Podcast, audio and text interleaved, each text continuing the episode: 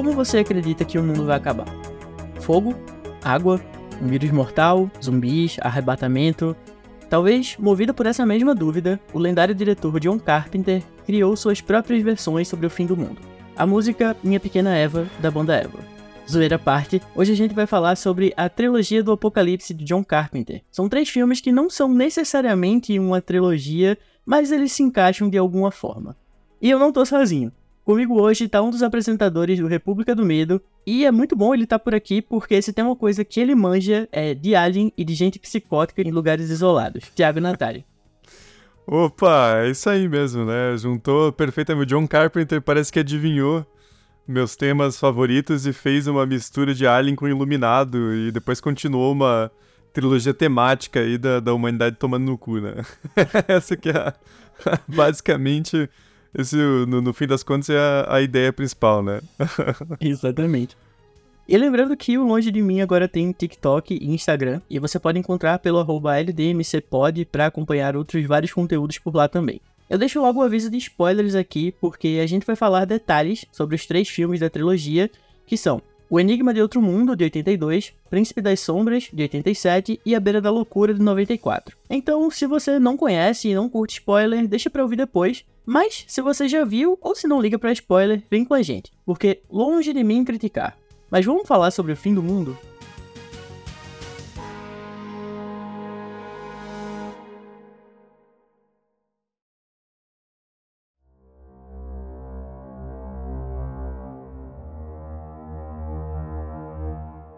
John Carpenter nasceu em janeiro de 48, três anos após o fim da Segunda Guerra Mundial, e passou a infância e parte da adolescência sobre a paranoia da Guerra Fria. Além do contexto da guerra, durante a primeira até a terceira série, o professor dele lia a Bíblia na sala de aula, chegando até o livro das Revelações, mais conhecido como livro do Apocalipse.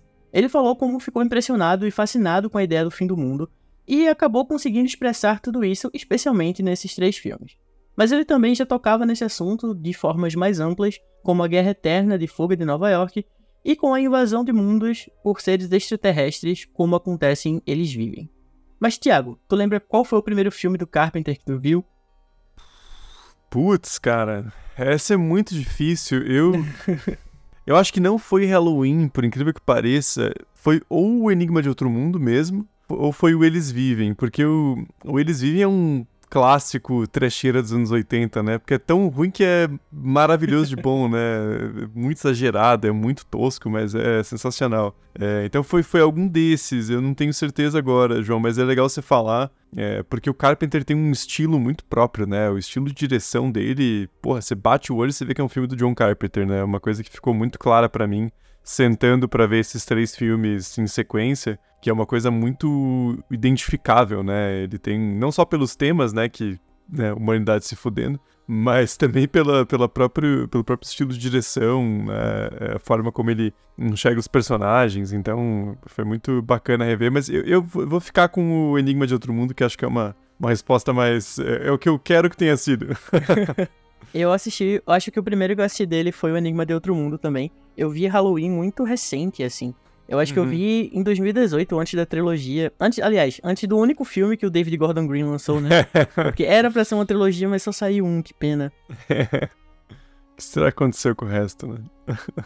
eu gosto muito do, do estilo do John Carpenter também. Eu não assisti muitos filmes dele, mas eu gosto do clima de suspense que ele consegue criar em todos os filmes, sabe? Independente do que ele tá fazendo, independente da cena, você sempre tá tenso. E além de produtor, roteirista e diretor, ele também é compositor, né? E trabalha nas composições ah, de vários filmes dele. Inclusive Halloween, que talvez uhum. seja uma das mais famosas. E desses três filmes que a gente vai falar, ele também trabalha direta ou indiretamente. Não, e isso é muito importante, né? Porque as trilhas sonoras de todos os filmes dele são maravilhosas, né? E cria, ajuda a criar essa marca, essa identidade do John Carpenter também, né? Porque são, são trilhas muito únicas e se encaixam muito bem no, no filme, afinal é o mesmo criador, né? Ele que tá fazendo o roteiro, a direção e a trilha, então uh, ajuda também a criar essa, essa identidade muito clara, né? Pois é, e eu acho que aqui em O Enigma do Outro Mundo, principalmente, a trilha sonora é basicamente um personagem da, do filme, cara. Uhum. Eu não, não dá. Se você tentar dissociar ou tentar botar outra coisa, não vai combinar da mesma forma. Uhum, sim. E como eu disse, essa trilogia não é exatamente uma trilogia, né? Os filmes eles são independentes uns dos outros, com uma única correlação. Todos eles narram eventos que de alguma forma mostram o início do fim. John Carpenter mesmo só roteirizou O Príncipe das Trevas e os outros dois foram filmes que ele foi chamado apenas para dirigir. Mas ele mesmo oficializou recentemente como a trilogia do apocalipse dele. Não, e é engraçado que eu tava até pensando agora, você falou do Fuga de Nova York, né? Mas o próprio The Fog, né? O A Bruma Assassina, também é de certa forma uma, uma invasão alienígena, de, né? Assim, é engraçado como esses temas estão na carreira do, do John Carpenter, né? Ele gosta de retratar a humanidade lutando contra uma, uma invasão, né? Um, uma ameaça de extinção. E não apenas lutando, né? Mas perdendo no final. É, porque mesmo quando o filme dele é o, é o mais otimista possível, ainda tem a, a, a possibilidade de aquilo não resolver. É. Sabe? A gente parece que a gente, o filme acaba, mas a história continua. Então, a qualquer momento, o mundo pode continuar acabando do mesmo jeito. E muita gente, inclusive, pergunta sobre o porquê ele chama apenas esses três de trilogia do Apocalipse. Porque o próprio Eles Vivem pode ser considerado um deles também. Até porque o mundo está sendo dominado é, tu falou da Bruma Assassina, mas ninguém sabe muito bem. Eu tenho algumas, eu li algumas teorias e eu tenho a minha própria teoria, que é como esses três eles falam muito sobre o fim da humanidade de uma visão muito particular, que é a uhum. perda de três alicerces ali da humanidade. Que o primeiro é a perda da confiança no outro, o segundo Sim. é a perda da fé, e a terceira é a perda da sanidade e a perda da, da sensação de escolha, de livre-arbítrio. Então, ah. talvez esses três sejam mais. Ele considera essa, essa trilogia com esses três filmes apenas por conta disso, sabe? São, eles hum. têm uma visão muito particular. E acho que tom também eles são parecidos, né? Porque você pega o Eles Vivem, já é total outra pegada, né? Uma coisa meio wrestling, é, é mais sarcástico, é, é, é mais um, uma paródia. Né, de, de uma invasão alienígena. É, é um filme muito dos anos 80 ali da era Reagan, né? Até bem explicitamente. Então, acho que já, já é outra, outra coisa. O, o, esses três aqui, eles são mais apocalipse mesmo. E é uma ameaça que tá vindo, né? Porque é diferente do Eles Vivem, que ele descobre, né, o protagonista, que não lembro o nome agora, mas eles sempre estiveram ali. É, ele desvenda isso. No, nesses três filmes da, da, da, Apocalipse, a ameaça às vezes está ali dormente, mas ainda assim tem essa, tem essa descoberta de que ela tá vindo, né? Tem uma coisa um pouco mais de, de construção, né? Acho que também tem um pouco dessa, dessa diferença temática, né? Exato, e eu acho que também tem muito a ver com o fato da, do livro do Apocalipse, né? Que é o livro das revelações. Que o livro do Apocalipse nada mais é do que uma visão do futuro, uma narrativa de como o mundo vai acabar, né? Essa revelação de que o fim tá próximo, ele vai vir, independente do que você fizer, né? Ele tá ali, ele já tá escrito, você só vai fazer parte dele, porque você não tem escolha. Eu uhum. acho que uhum. isso também fala muito sobre essa trilogia do Apocalipse. Ah, sim.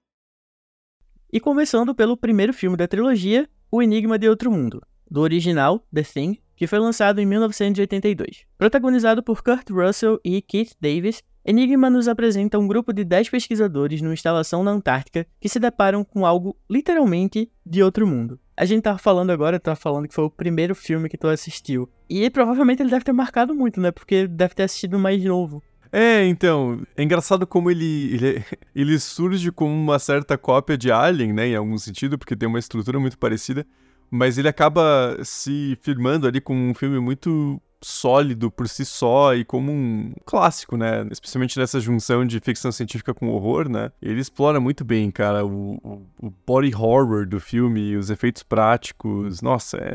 Puta que pariu. E é aquele que você. O final marca muito, né? Então o filme inteiro é bom mas o final acaba dando aquela, aquele destaque ainda mais profundo, né? Fala, não, cara, pô, esse filme aqui vai ser lembrado como um dos melhores desse gênero, né? Ele consolida muito. Né? Falou sobre Alien, sobre Alien no caso, Hum. É, e ele é baseado, quase um remake, mas não exatamente, de O Monstro do Ártico, Uhum. que foi lançado em 51, e que é um filme que meio que foi um precursor, ou não precursor, mas um dos primeiros filmes mais famosos dessa leva pós-Hiroshima, né? Que é o Uhum. filme de criatura que você não sabe o que esperar, que fala muito sobre os terrores, né, da Segunda Guerra Mundial. E esse filme, ele, O Monstro do Ártico, ele influenciou outros diretores, inclusive o Ridley Scott, que bebeu um pouco desse, desse tema pra criar Alien, né? Ah, sim, não, não, e vale lembrar uma coisa bem de historiador agora, bem de professor, assim, eu queria até ter um mapa pra, pra mostrar. Mas é, quando a gente pensa em Guerra Fria, a gente tem aquela tendência a pensar no, no mapa mundi tradicionalzão, né? Você pensa, porra, a Rússia lá na puta que pariu, Estados Unidos lá do outro lado. Tava longe, né? Só que, mano, é um globo, né? Então você vira a, a, a fronteira tensa ali da Guerra Fria era o Ártico, justamente, né? O ponto mais próximo de contato ali era entre é, a região de Vladivostok, na Rússia, e ali o, a Califórnia, ou até mesmo Washington, né? Não era. Claro, é longe, óbvio, né? Mas, não, assim, não é tão longe quanto a gente imagina vendo o mapa mais tradicional, né? Então, se fosse dar alguma merda ali, alguma guerra nuclear, os mísseis iriam por ali, né? Então, acho que tem esse elemento também, né? Do, do, desse lugar é, que gera tensão para a população dos Estados Unidos, né? E esse filme, ele basicamente é sobre paranoia, né? E fala muito sobre guerra também. Sobre, como eu tinha falado antes, sobre a perda da confiança no outro. E eu acho que a, a atmosfera dele faz com que você se sinta preso ali dentro. É um filme que, no cinema, deve ser uma experiência foda, porque você fica Ah, imerso ali e não tem como sair, né? Junto com os personagens. Ah, e, e desde o começo, né? O clima de tensão que ele constrói com a chegada do cachorro. E tem uma coisa muito de método científico também, né? Porque é uma expedição científica, então eles querem investigar, eles tentam né, fazer experimentos, tem uma coisa bem lenta, mas que é, é positivo pro filme, né? Porque você vai se perguntando também que mistério é aquele, da onde aquilo veio, né? O, o filme começa muito bem e ele consegue manter a atenção até o final, né? E ele parece que realmente começa do meio já. Porque, quando, É. como tu disse, a cena do cachorro, que é o que começa, a gente já pega a ação no meio. A gente não tá entendendo o que tá acontecendo, sabe? Uhum. E eu- esse filme tem muitas cenas muito marcantes. Eu acho que mesmo quem não assistiu já reconheceu, já reconhece algumas cenas. Eu acho que pra mim a cena deles entrando na, na instalação lá dos noruegueses é foda. Toda Uhum. a, a tensão de o que você vai descobrir e quando descobrem as- os corpos lá, o que causou aquilo, sabe? Tem a cena do exame de sangue, que aliás é perfeita. Nossa, cara. Não tem como, cara. É uma das cenas mais tensas já feitas. Eu, eu sei o que vai acontecer e eu ainda tomo um susto. Aham. E além disso, o final, como tu disse, sabe? O final extremamente pessimista do que tá acontecendo. A sensação de que você não sabe se eles dois são humanos, se os dois estão são monstros, ou se um deles é um monstro, a gente não sabe o que tá acontecendo, sabe? Uhum. É, e é bem que você disse, né? A maior questão ali no filme é a paranoia, né? É, e acho que isso até é uma coisa de diferença dos outros dois da trilogia, né? Essa trilogia espiritual, digamos. Porque o, o Príncipe das Sombras é o. Né, basicamente Lúcifer, né? O A Beira da Loucura é uma coisa um pouco também já mais apocalíptica no sentido mais bíblico, né? O Enigma de Outro Mundo, ele, ele bebe um pouco da fonte do Invasores de Corpos também, né? Do, do Invasion of the Body Snatchers, que é, é uma invasão alienígena de seres que copiam seres humanos. Então é, é ainda mais elevado esse nível de paranoia, né? Porque literalmente pode ser qualquer um. Então é, é, a forma como isso divide ah, as pessoas que estão ali na estação, e aí também tem a questão do, do isolamento, né? Os caras estão no Ártico, que é, é basicamente você tá no espaço, né? Não- Se você. é, as condições de vida pra fora são praticamente nulas, igual você tá no espaço, né? Contribui muito pro filme também, né? Essa coisa de eles começarem a desconfiar um do outro e a dinâmica gerando tensão ali pra você assistindo. Cara, é um filme que acho que isso também ajuda ele a, a ter essa. Você pode reassistir quantas vezes quiser que não, não cansa, né?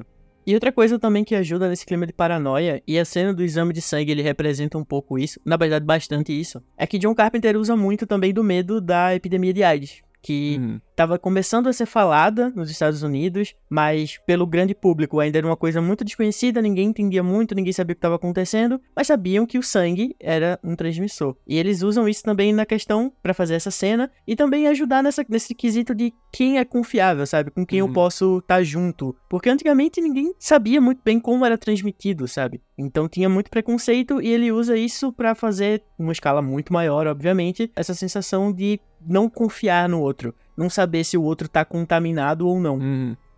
Aí é bem claro essa metáfora do vírus quando o McReed, né, que é o protagonista ali, o Kurt Russell, ele pergunta pro computador, né, ele faz a progressão geométrica ali, né, em quanto tempo demoraria para essa porra ter tomado a humanidade inteira? E é questão de, é, acho que é menos de um ano, né, uma coisa assim, então... É, tem essa, essa coisa é, de uma invasão, mas ao mesmo tempo de uma pandemia, né? As coisas se, se misturam ali para criar o, essa coisa ainda pior, né? Que gera ainda mais medo. É muito altruísta do, do lado deles esse negócio de destruir a instalação para conter, né? Esse, esse monstro. É. Porque eles sabem que se ele tiver contato com qualquer pessoa que trouxer isso pra, o, pra civilização, entre uhum. aspas, uhum. o mundo tá fudido, sabe? Não tem escapatória. E uhum. vendo isso hoje em dia também, já tendo essa, esse panorama de coronavírus que a gente viveu e tá vivendo ainda, é bem significativo, né? Uhum. E é uma coisa bem método científico, né? É tipo a Ripley no Alien sendo julgada e achando que ela é uma cuzona porque ela quer fazer a quarentena do. Ai, nossa, bicho.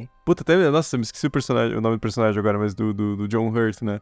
Que não, ele vai ficar para fora, cara. Foda-se, o cara foi burro, foi meter a mão ali no, no, no ovo alienígena bizarro, agora ele vai ter que ficar isolado. E daí o Dallas vai lá e abre a, o compartimento, né? Então é, é eu acho que é legal também essa, essa questão do, da aplicação do método científico como uma forma de lidar com essas, esses perigos, né? E eu acho que, falando agora sobre um pouco mais a parte técnica, a gente já falou um pouco sobre a trilha sonora, que é extremamente marcante. Mas os efeitos especiais também, como tu disse. Ah, sim. Hoje em dia, a gente vê muito filme com efeito digital horrível. Hum. E não existe mais praticamente nenhum filme que chegue aos pés de Enigma do Outro Mundo, mesmo sendo feito há tantos anos atrás, sabe? Os animatrônicos, por mais que hoje em dia a gente perceba muita coisa, sabe? Tem uns que são realmente uns bonecões, assim.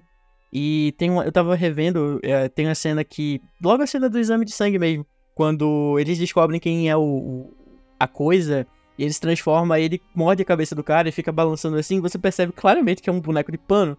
Ah, Mas sim, assim, é. tudo bem, sabe? Tá, tá, tá, mano, a gente, eu tava tenso, então continuei tenso. Eu percebi, mas continuei tenso. É. Mas um trabalho foda de animatrônico, assim, sabe? Ah, e é aquela coisa também, né? Faz parte do nosso contrato com, com o cinema, de maneira geral, que é a suspensão de descrença, né? É melhor, às vezes, um bonecão de pano, assim, claro, que não seja muito escrachado também, a ideia é foda, né?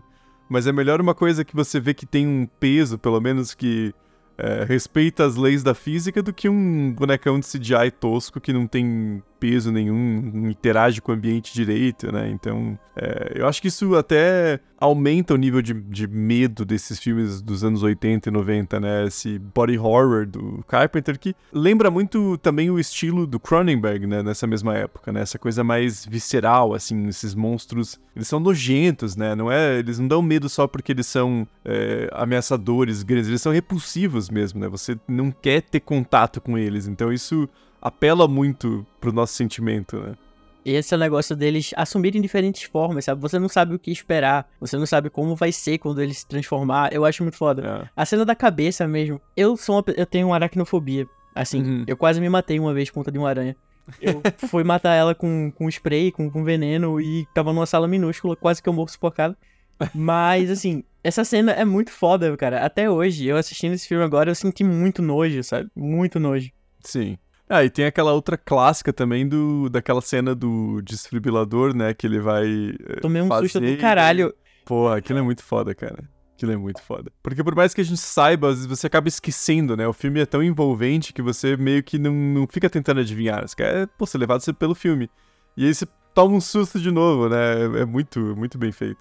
E eu acho que a última coisa que eu queria falar mais sobre esse filme agora é que eu fico muito. Eu, eu já assisti. Essa foi a terceira vez que eu assisti o filme.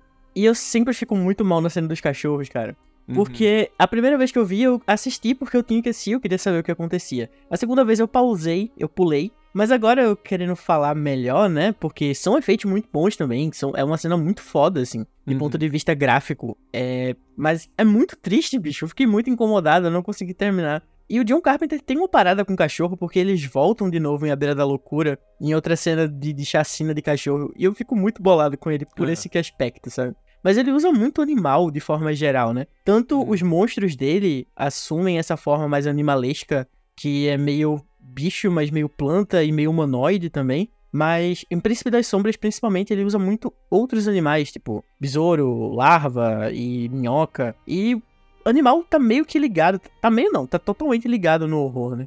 É, aquela coisa marcar como não humano, né? Porque mesmo os, os alienígenas geralmente são humanoides, né? Na ficção científica. Então, quando você pega uma coisa mais bestial, né? Um, uma coisa que. E no, e no, Enigma de Outro Mundo é, é, pior ainda, né? Porque é um alienígena tentando copiar um animal. Então fica aquela coisa grotesca, né? Um, um meio termo bizarro, assim. Então acho que ele usa muito isso também para criar esse choque ainda maior, né? Essa sensação de que aquilo é, não é natural, né? Eu recentemente assisti aquele Ninguém Vai Te Salvar. Hum, do... não vi ainda. Eu ia falar uma coisa, mas é de spoiler. É meio que spoiler, então eu vou deixar quieto. Não, até eu vi, cara. Pode falar. No quesito de que o filme fala sobre uma invasão alienígena, daqueles seres alienígenas que a gente já conhece, que são os cabeçudinhos cinza uhum. e tal. Uhum. Só que, na verdade, eles não são a invasão de fato, porque eles estão possuídos por outro alienígena dentro deles. É tipo uma. É tipo um kiwi cheio de tentáculo que ah. entra na galera e possui a galera. Então, tipo, também vem muito desse negócio de invasores de corpos, sabe? De você ah. não ser quem você é de verdade, sabe? Você tá possuído por algo mais. É tipo o Plankton no Bob Esponja, né? Controlando um. Caralho! Essa veio do fundo, né? A referência foi. Entregando é... a idade agora. Meus alunos acho que nem sabem o que é Bob Esponja, mas. Ai, nossa, pelo amor de Deus. Eu vi uma, uma menina no, no TikTok perguntando quem era professor Tibúrcio esses dias. é, cara. A idade chega pra todo mundo.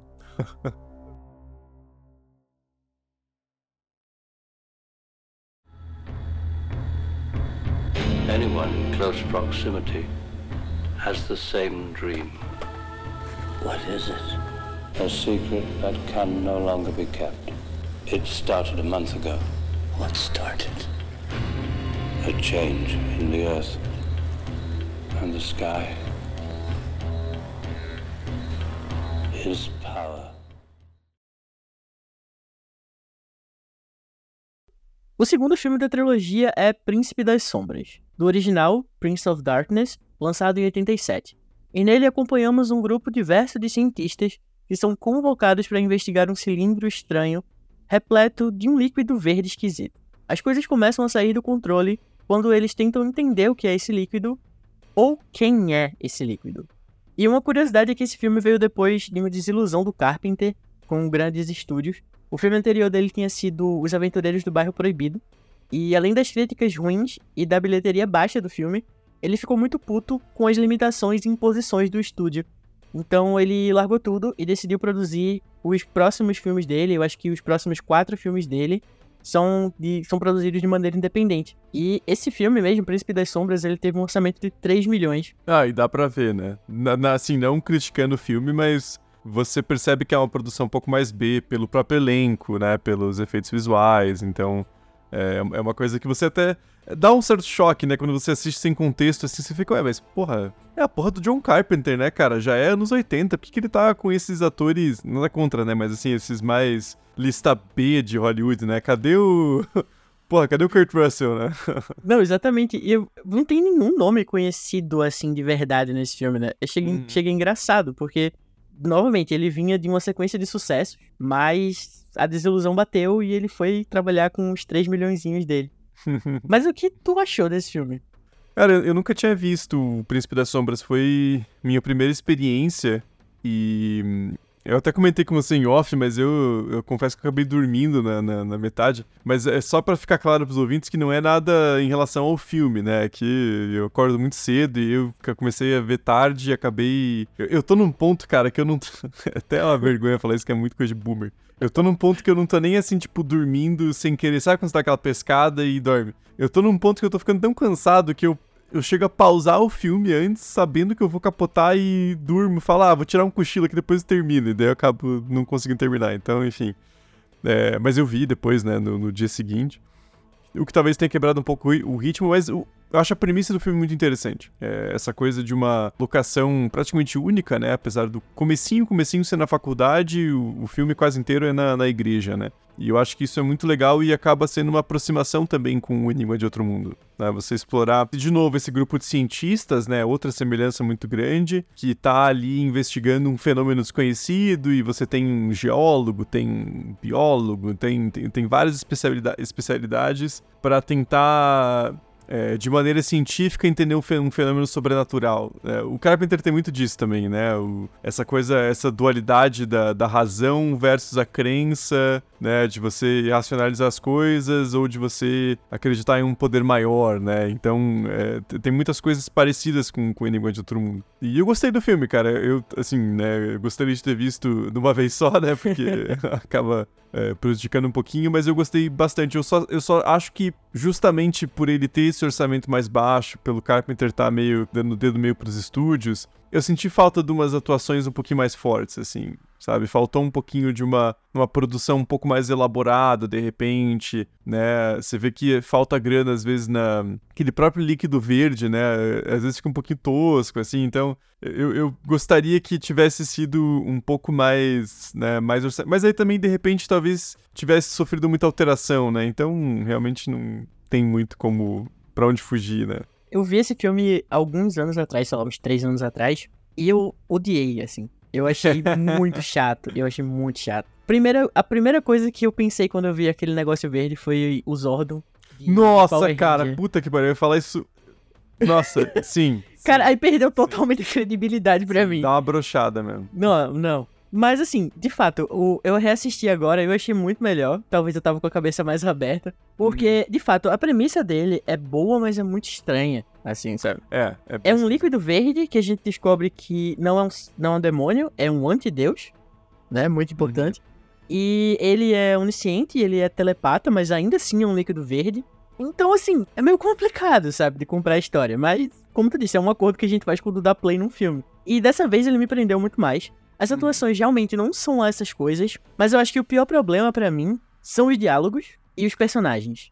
Porque é. uma coisa que eu não falei, que a gente não falou, é que em O Enigma de Outro Mundo, todos os personagens são muito únicos.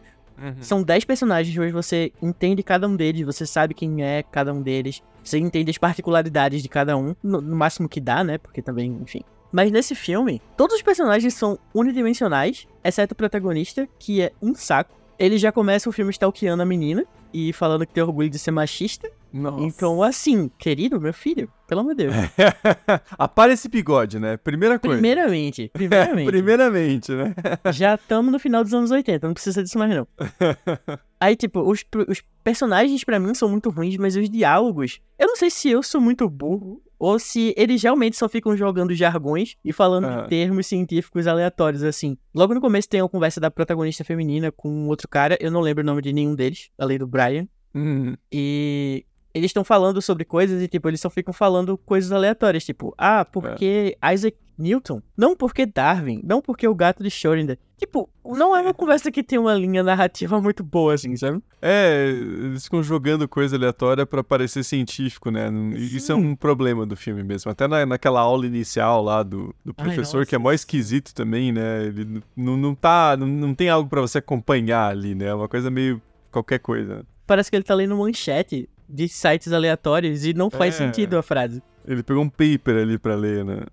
é. Esse filme ele foi o único da, dos três que foi roteirizado pelo Carpenter. Ele falou que ele estava muito apaixonado. Ele sempre gostou, mas é uma coisa que ele estava muito aficionado na época, que era física quântica. Então ele queria relacionar essa questão de ciência e fé. Nesse quesito, apesar de deixar um pouco estranho ainda, eu acho que ele conseguiu bem, sabe? Essa parada de eles analisarem o que é aquilo e, ah, esse uhum. cilindro tem cerca de 7 milhões de anos, mas ele é senciente e ele tá se formando, sabe? Eu acho isso interessante porque explica, explica literalmente a criação de um ser de uma forma científica, mas é um ser sobrenatural. É, não, eu gosto muito das tensões ali daqueles cientistas tentando aplicar o ceticismo, né? Então, é, isso aqui é algo conhecido e que a gente pode explicar por meio da ciência até que se prove o contrário, que faz muito sentido. E como aos poucos eles vão se adaptando àquela nova situação, pensando, cara, então, é, quando não tem mais explicação lógica, a gente tem que ir pro, pro próximo passo, é algo que a gente desconhece, né? Então, Então, é, quando o negócio direciona um, um, raio ali, uma, uma energia muito específica, muito milimetricamente calculada, né? Quando eles todos começam a ter o mesmo sonho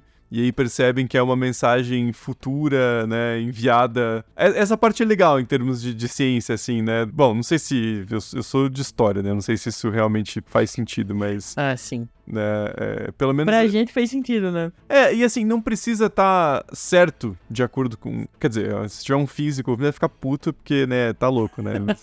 é tipo a gente ouvindo umas merdas sobre história, mas pra maioria do público, não, a questão não é que seja correto, né? Que seja preciso. A gente só precisa que faça sentido e que tenha uma lógica dentro do filme. E ali funciona, né? Então, essa parte é bem, bem legal, assim. Eu, eu gosto desses confrontos de, dos limites do ceticismo também, e como eles se percebem ali na obrigação de lutar contra aquela, aquela entidade, né? Então, esses momentos do filme funcionam muito bem. Falta orçamento para fazer umas coisas mais legal, igual no Enigma de Outro Mundo, né? Porque os, os ataques em si, eh, as possessões são meio insossas, né? Não tem nada de muito destaque, assim.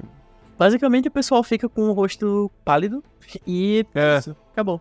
Pois é, meio sem, sem criatividade, né? Eu gosto muito da maquiagem da, da menina que é possuída lá pelo Zordon, do final, que ela vai virando um anticristo ali. Eu acho muito massa, eu acho muito. Tem profundidade ali a maquiagem dela. Mas de resto, de fato, a gente não tem muitos efeitos maravilhosos. Essa questão da ciência me lembrou um pouco o Exorcista também. Uhum. Esse negócio de você tenta explicar o máximo possível pela ciência e quando não dá, você tem que, você tem que dar o braço a torcer e dizer que é, é sobrenatural, sabe? Esgotar todas as opções, né?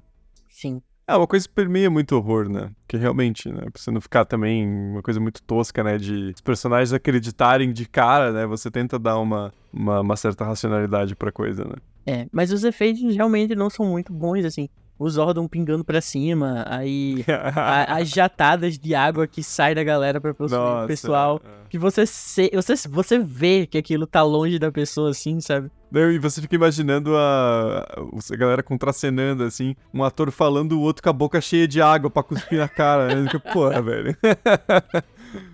Porra, meu. E como eu falei também, esse filme tem vários animais. E eu acho interessante como eles são utilizados aqui. É, principalmente eu acho que a cena mais marcante é a do cara que é morto e ele é meio que ressuscitado pelos besouros. Uhum. Aí ele termina de dar a mensagem apocalíptica dele uhum. lá e se dissolve em besouro de novo. Eu acho essa cena muito foda. Uhum. Mas assim, de fato, eu ainda eu gostei muito mais desse filme assistindo agora. Uhum. E a mensagem dele é boa, mas ele, já adiantando aqui um pouco, ele talvez seja o mais fraco dos três para mim. É, e eu não sei se, se é muito. se é um exagero da minha parte, se é aquela coisa meio assim, problematização chique. Tirando a parte do diálogo lá do, do cara sexista lá, que é bizarro a menina querer sair com o cara depois. Ai, nossa, ela ainda aceita, né?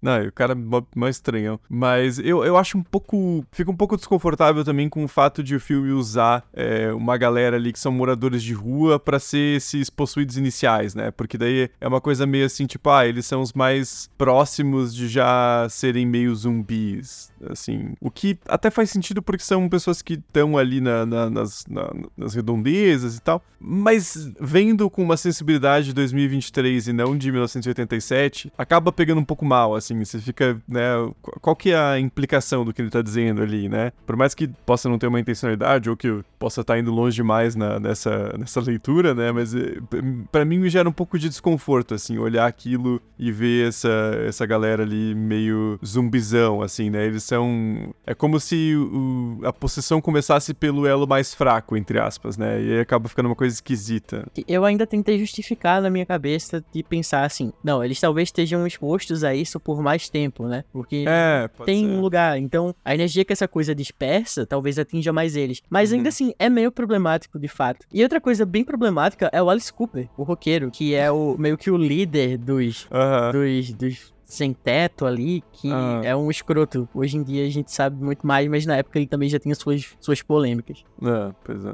E sobre esses, essa parada de, de, dos personagens, como eu disse, eles são muito desagradáveis. E a maioria dos personagens masculinos são extremamente escrotos, sabe? Nossa, sim. Começando pelo protagonista. Tipo, quando é. tá conversando dois homens, eles parecem gente. Mas sempre que entra uma mulher no meio, eles se tornam extremamente babacas automaticamente, sabe? Tirando um ou outro personagem, mas a maioria sim. E eles falam umas três, quatro vezes, é uma piadinha recorrente do filme, né? Ah, é, cadê a Lisa? Ah, quem é Lisa? Ah, é a radiologista de óculos. Ah, então. Ah, mano, sabe? Porra, Sim. John Carpenter. é, Faça-me favor, né, cara? E também aquele outro personagem lá, o Walter. Acho que ele é de, de ascendência chinesa, né? E ele também só fala merda o filme inteiro, né? Ele é muito babaca. Desnecessariamente, assim. É... Puta, é uma coisa que, claro, tem, tem uma certa distância a ser considerada aí nos 80, mas ainda assim, né, cara? Não dá pra passar muito pano ali, né? É, recentemente a gente teve aquele 16 facadas. Não sei se tu viu o Slasher. Não, esse eu não vi, eu vou ver essa semana, então. Não Sem vou dar spoilers. spoiler. eu, eu vou falar só uma coisa que a menina volta para os anos 80, né? Aham. E é uma coisa que me incomodou. Eu acho importante, mas é tão repetitivo que me incomoda essa parada de sempre apontar as coisas mais erradas, assim, sabe? Tipo, eu entendo você falar de machismo, eu entendo você falar de racismo, porque naquela época a galera não tinha preocupação nenhuma com isso, né? Uhum. Tinha acabado há pouco tempo a, a lei Jim Crow, então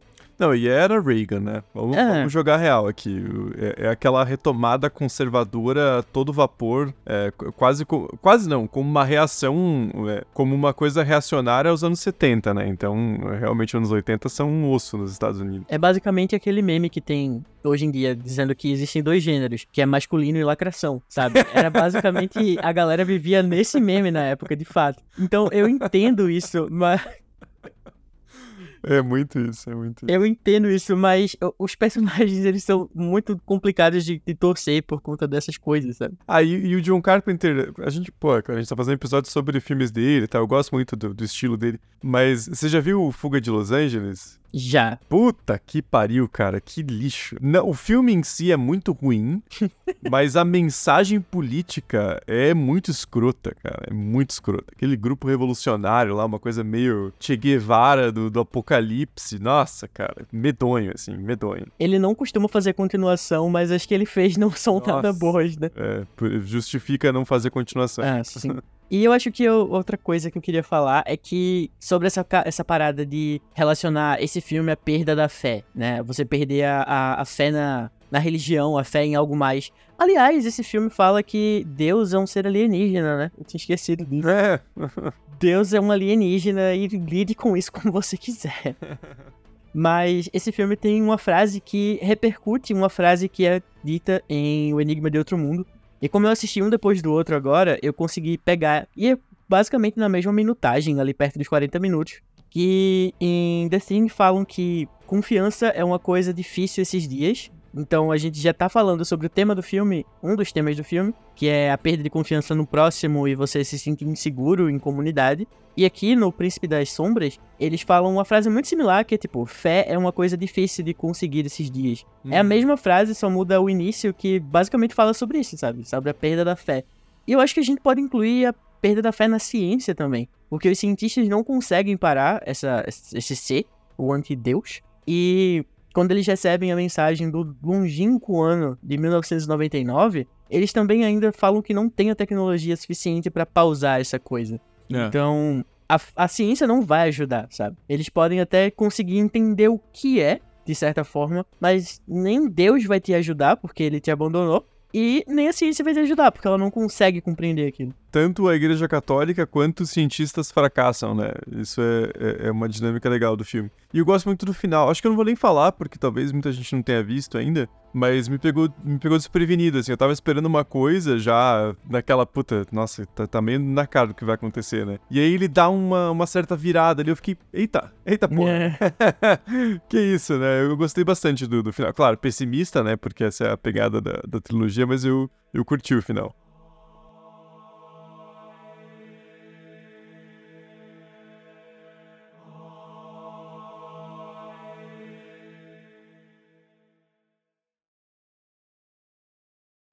Kane's writing has been known to have an effect on his readers. See this? It's a map. This whole thing has been staged. You just get out. This is not reality. It's all happening for real, Trent.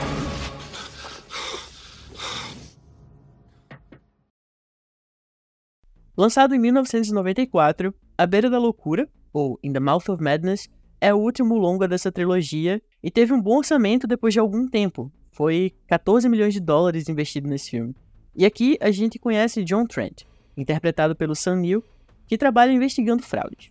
Ele é contratado por uma editora para descobrir o que aconteceu com Sutter Kane, um famoso escritor de horror que precisava entregar o último livro de sua saga, mas acabou desaparecendo. Nessa história altamente metalinguística, a gente vai descobrir junto com o John o que tá por trás desse desaparecimento. O que tu achou desse filme? Aliás, antes disso, eu queria deixar um, um publi aqui, porque eu escrevi sobre ele no República do Medo. Vou deixar o link aqui na descrição.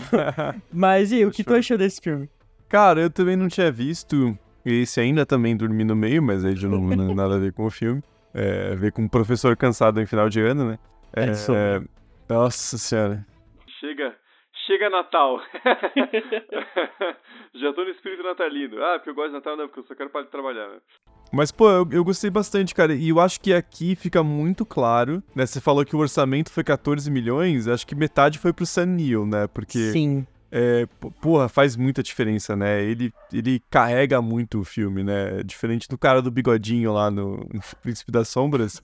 é, ele é muito foda, né? Então a, a presença dele faz toda a diferença. A- ainda que eu acho que falta, por exemplo, a atriz que faz a, a, de certa forma, a parceira de investigação dele, né? A Linda Stiles. é, eu acho a atriz meio meio fraca, assim, não, não me convenceu em nenhum momento, então acho que também acaba prejudicando um pouco. Mas por ter o Sam Neill e ele convence muito em todas as fases, né, do, do investigador seguro, 100% cético, procurando o esquema, até ele ir se convencendo, porque o negócio é cada vez mais realista, e ele perdendo a sanidade, então eu acho que é, muito do filme funcionar e ser melhor do que o Príncipe das Sombras vem da atuação do, do Sam Neill, que é um puta ator, né, então é, você vê como uma atuação qualidade consegue elevar um roteiro e elevar as falas, enfim, é, funciona muito melhor com, com, com ele, né? E ao contrário dos outros dois, esse filme aqui ele não tem um grupo de protagonistas, né? Então Ah, ele sim. basicamente carrega o filme junto com a, com a outra atriz que faz a Linda. E como eu sou uma pessoa muito iludida, eu sempre arrumo desculpa para as coisas. Eu acho que ela atua estranho e meio exagerado e meio caricato porque ela é uma personagem escrita pelo Sutter Kane. Então, É. tipo, ela não age como uma pessoa normal às vezes, Ah. porque ela tá sendo escrita por outra pessoa, sabe? Então, eu arrumei desculpa pro Stephen Amell, trabalhando mal em Arrow, então eu vou defender ela. Ah, porra, cara. eu defendo Esse é difícil, hein? Esse Ah, é difícil de defender. Ele tem passado triste, ele é apático por conta disso. Eu, eu concordo com o que você falou, ela realmente age de maneira muito esquisita, mas eu acho que a atriz não convence nisso mesmo. E o agir diferente dela é ficar com o olho esbugalhado toda hora. Você fica, ah, velho, porra, faltou um contracenar ali, né? E, pô, e a porra do Sanil, né? Então. Uma, uma coisa que eu acho legal fazer um comentário aleatório aqui: é um dos poucos filmes que o Sam Neill fez em Hollywood que ele tá com sotaque neozelandês, né? Não sei se você reparou que ele tem uma, uma forma de falar meio diferente, assim. Você fala, oh, caralho, por que eu tô ouvindo o Taika Waititi aqui no, no, no filme? Porque ele é neozelandês, mas geralmente ele, ele finge um sotaque estadunidense, né? No, no Jurassic Park, no Profecia 3, então ele geralmente faz essa adaptação, né? Mas aqui ele tá com sotaque. Eu achei muito, muito peculiar, assim. Eu vou te dizer que eu nem notei, eu já assisti esse filme algumas vezes, mas eu não notei. É, e, e tem aquele. Eu gosto muito daquele filme dele que, que ele fez com o Taika Waititi, né? O. Acho que. Eu tô olhando aqui em português, o, em inglês é The Hunt for the Wilder People. É, a incrível aventura de Rick Baker, que é da Nova Zelândia e daí ele tá- até destaca mais o sotaque, né? Mas eu acho é, legal ver ele um pouco mais, mais solto, assim. E esse filme, ele talvez seja o mais de horror cósmico, né? Começa já pelo nome em inglês, In the Mouth of Madness, que é muito parecido com At the Mountains of Madness, que é um conto do, do racista H.P. Lovecraft. E fala muito sobre loucura também, sobre esses seres antigos e incompreensíveis pelo ser humano. E talvez esse filme aqui seja a melhor adaptação de um conto do, do H.P. Lovecraft, que não é uma adaptação do H.P. Lovecraft. Porque ele leva essa parada do horror cósmico muito bem, eu acho. Essa, essa parada de monstros que você não sabe muito bem o que tá acontecendo, você não consegue literalmente olhar pra eles sem enlouquecer.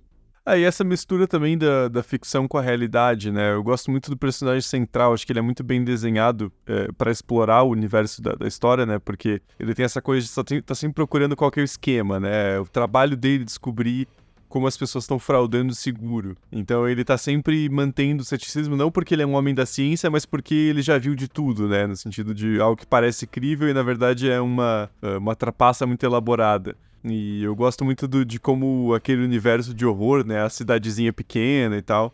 se manifesta na, na realidade, né? E o filme é curto também, isso é uma coisa positiva, assim, do, do John Carpenter, geralmente se segura muito bem, né? Uma hora e meia, uma hora e quarenta no máximo, né? São filmes bem. Que, que acabam tendo um ritmo muito bom por conta disso também, né? E essa parada dele sempre tá desconfiando das pessoas, ele tá sempre em dúvida. Tem uma fala dele com a, com a Linda quando eles estão no carro, que é tipo ele dizendo que já acabou investigando gente conhecida e ele sabe que as pessoas são capazes de tudo. Mas ao mesmo tempo isso me irrita um pouco nele. Essa parada de você exposto diversas vezes a uma coisa que claramente não é natural e você continuar desacreditando me deixa puto. É só parece coisa de personagem burro de filme de terror, sabe? Mas ao mesmo tempo novamente, ele é um personagem, né? Ele é criado para isso. Ele tem um background de desconfiança muito grande. Então, é explicado, mas ainda é uma coisa que me incomoda um pouco. É, vai um pouquinho. A, a cena que ele tenta sair da cidade e fica voltando pra cidade, mano, não tem. Ah, eu peguei a, a saída errada. Que porra, cara. Aí também não, né? Chega uma hora que daí é só burrice, né? E isso depois de ele ter visto os tentáculos da mulher lá e a Linda se transformando, então. É, não, não. tem como, cara, não tem como. Mas eu acho esse filme foda em questão metalinguística mesmo, porque é, a gente acompanha um filme de um personagem que a gente descobre que faz parte de um livro e no final ele é adaptado para um filme que é o filme que a gente tá assistindo do início. E isso veio antes de Pânico, né? Então é. não, não foi uma coisa que estava no auge na época, né? Porque depois disso, depois de Pânico, a metalinguagem se tornou muito popular, digamos assim, na, na, na ficção. É, e eu acho legal também, pensando ali no, no contexto histórico, né? O, tanto o A Beira da Loucura quanto o Príncipe das Sombras também, essa coisa da criminalidade urbana nos anos 80, 90, né? Essa coisa daquela megalópole, seja Manhattan, seja Los Angeles, mas essa coisa suja, barulhenta, perigosa, né? E de novo a paranoia com outros seres humanos, né? Porque o filme já começa. Começa, começa com o cara indo pro manicômio, mas uma das primeiras cenas é o o editor lá do, do Sutter Kane tentando matar ele com um machado, né? Então já dá essa coisa de uma, de uma epidemia também que agora não é de, né, de um ser alienígena, de um vírus, mas é de uma, uma epidemia de loucura, justamente, né? De pessoas que entraram em contato com aquela obra e fizeram elas perder a sanidade. Então, de novo, essa questão da paranoia, do medo do, do de um outro ser humano, é, é, muito bem explorado no filme. Né? O filme, para mim, ele é bem amarradinho, assim. Eu não consigo ver muitas falhas, porque ele começa com o editor tentando matar ele, e aí depois a gente descobre o motivo, que é porque ele já tinha lido o livro. Mas ao mesmo uhum. tempo ele tava louco, e a gente só descobre isso um pouco mais pro final, sabe? Eu acho que ele vai botando, ele vai fazendo muito foreshadowing do que vai acontecer e você só uhum. se dá conta quando a coisa chega. Então eu acho um roteiro, o roteiro dele muito bem amarradinho. E eu tava lendo que o John Carpenter, ele aceitou fazer esse filme justamente porque ele disse que era um um tipo de horror que ele não via nos cinemas ou que ele nunca tinha visto um muito bom, que é essa parada de horror sobrenatural, coisa entre aspas cósmica. Hum. E o roteiro é de um dos, dos sócios da New Line que produziu o filme.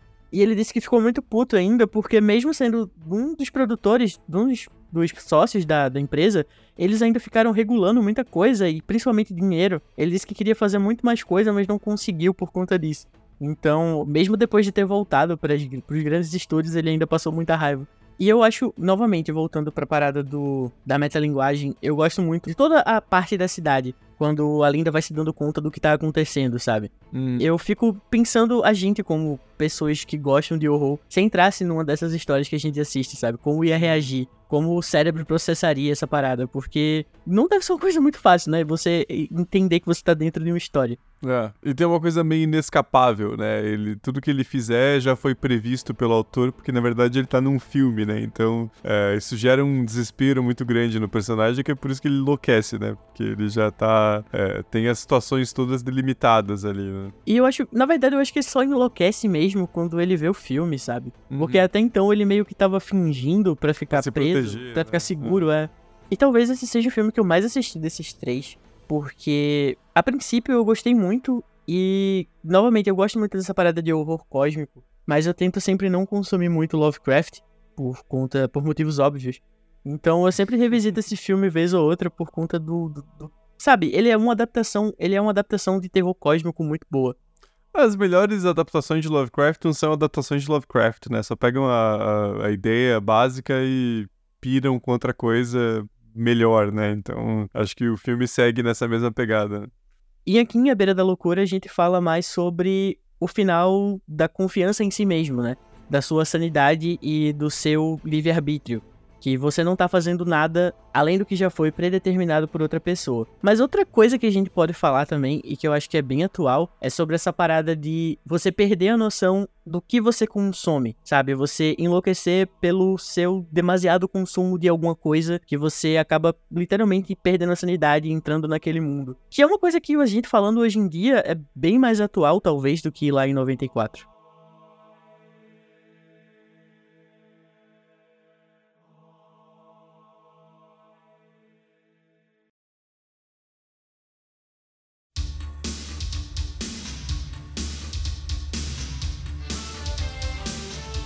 Bom, esse foi o episódio sobre a trilogia do Apocalipse de John Carpenter. Aqui no Brasil dá para encontrar o Enigma e a Beira da Loucura em streamings para aluguel, mas Príncipe não tem canto nenhum e talvez isso fale um pouco sobre o filme em si.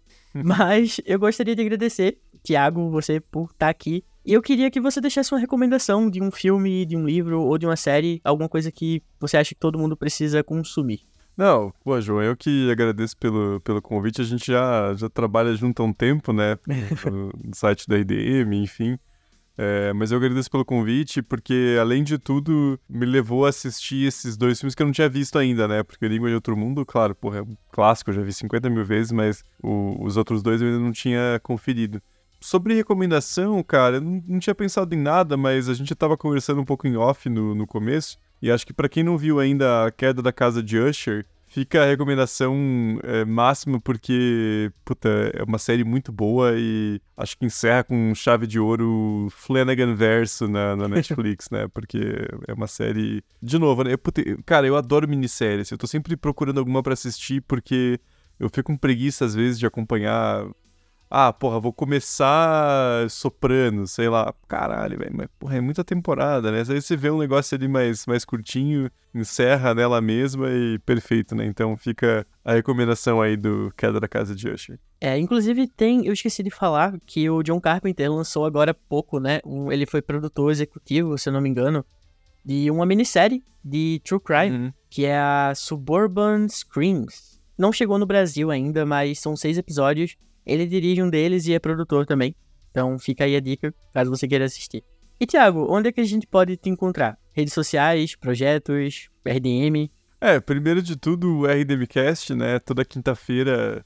Cara, e toda vez que eu penso nisso eu me sinto mais velho, porque eu faço parte do RDM desde o final de 2016, de maneira ininterrupta. Então, vai aí sete anos, né, cara? Pelo amor de Deus. É, então tem 400 e poucos episódios pra galera conferir. E toda quinta-feira episódios novos, né? E além disso, eu tenho um, um blog de cinema também que, assim, eu, eu tento manter atualizado e falho miseravelmente, mas tem textos antigos, né? Se vocês abrirem a última crítica que tem lá é de Oppenheimer e chama História em 35mm. Então não garanto nada muito fresco, mas quando eu consigo um tempinho para ir em cabine de imprensa, eu, eu, faço uma crítica geralmente. E aí, redes sociais, o Twitter, arroba Thiago Natário, e no Instagram, thiago.natário. Mas, de novo, não esperem.